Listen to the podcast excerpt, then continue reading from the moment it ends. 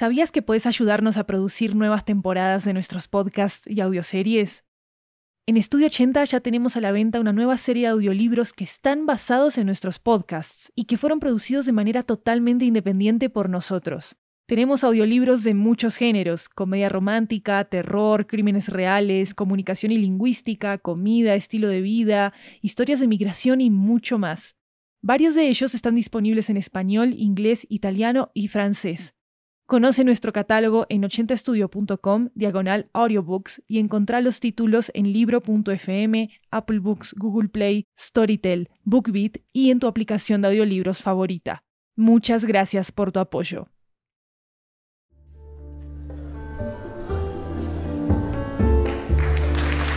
Hola, hola, hola, esto es 80 Cuentos, una antología de cuentos latinoamericanos en audio que recorre toda la región yo soy Maru Lombardo, la anfitriona de este programa, y la historia de hoy nos llega desde Bogotá, Colombia. Es la historia de un hombre que se encuentra con la historia misma para resarcir a una comunidad y a su propia gente.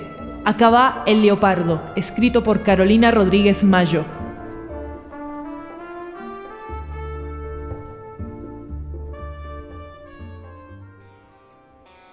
Aún con la tradición de la casa, hubo una noche en la que todo cambió para mí. Hubo una incomparable tormenta. La nieve llegó a cubrir la copa de algunos árboles. El frío podía cortarte en segundos. Era pesado respirar, era pesado moverse. Obligado por su furia me refugié en una cueva vacía. Ahí empezó la verdadera historia de mi vida. Ahí conocí a Salí. Vamos, vamos.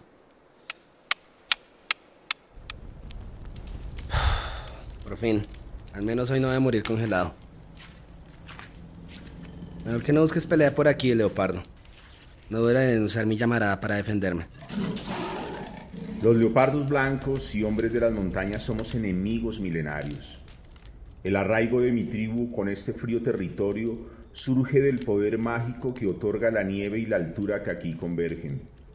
La misma tierra nos ha pedido que la tomemos como nuestra y con ella todo lo que aquí se gesta, incluyendo a los humanos.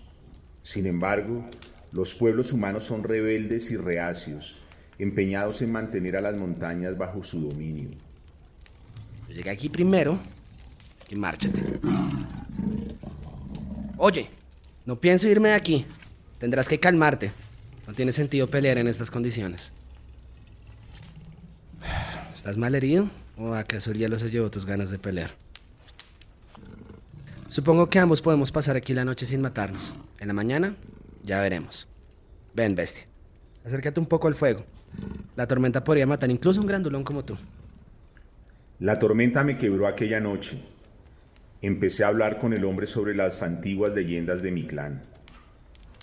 La tormenta está mermando, parece. Curioso, será el encierro aquí contigo. Conozco historias sobre hombres que hablaban con leopardos, escuché sus rugidos vocales girar en el viento. Mi abuelo decía que alguna vez fuimos hermanos, consagrados por el frío, por el hielo. Fueron los leopardos blancos los primeros guerreros. Fueron los leopardos blancos quienes nos enseñaron a combatir el indómito nevado. Mi clan cuenta historias sobre cómo los humanos, antiguos hermanos y amigos, nos traicionaron con muerte. Tal vez el fuego en comunión con la montaña me incitó a que bajara mis defensas. Mi voz salió como un hilo, pero pude gesticular con toda claridad.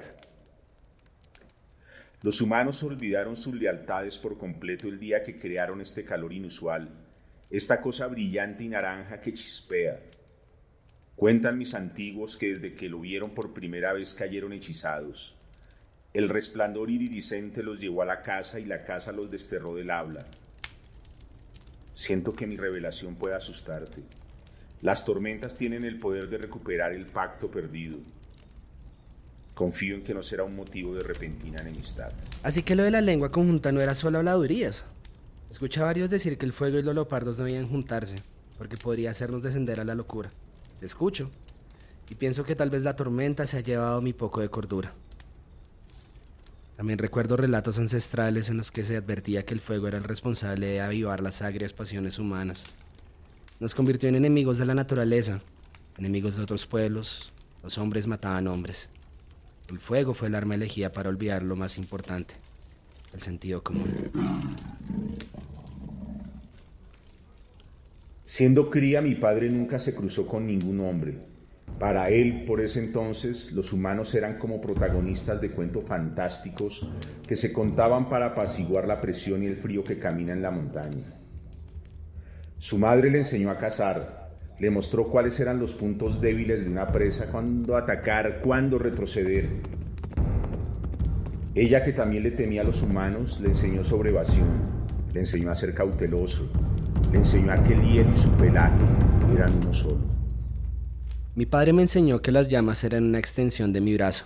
Son útiles para evitar morir congelado, útiles para evitar que las bestias nos ataquen. Nunca había escuchado que fuese el fuego el responsable de que la lengua común se perdiera. Salí. La tormenta no fue una coincidencia, así como tampoco lo fue este encuentro. Fui enviado a romper el juramento de silencio por los míos para pedirte que nos ayudes a detener la casa. Mi pueblo te necesita Eres el elegido, porque fue tu tatarabuelo quien descubrió el fuego.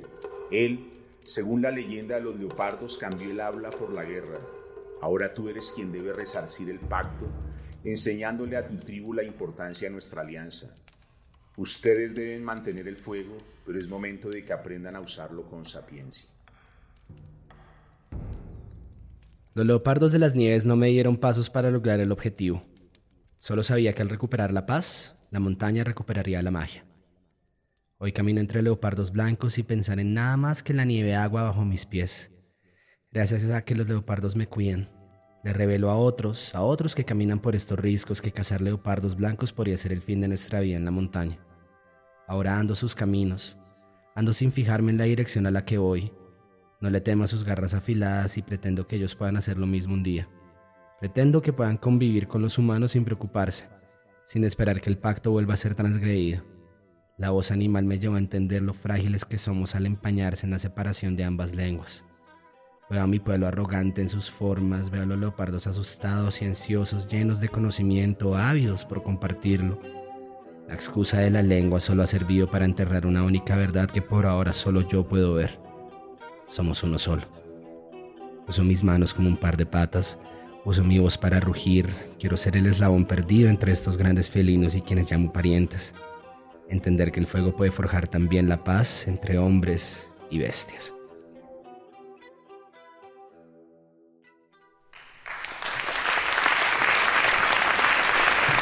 Si les gustó este episodio, déjenos una reseña en Spotify y en Apple Podcast para que podamos llegar a muchas más personas.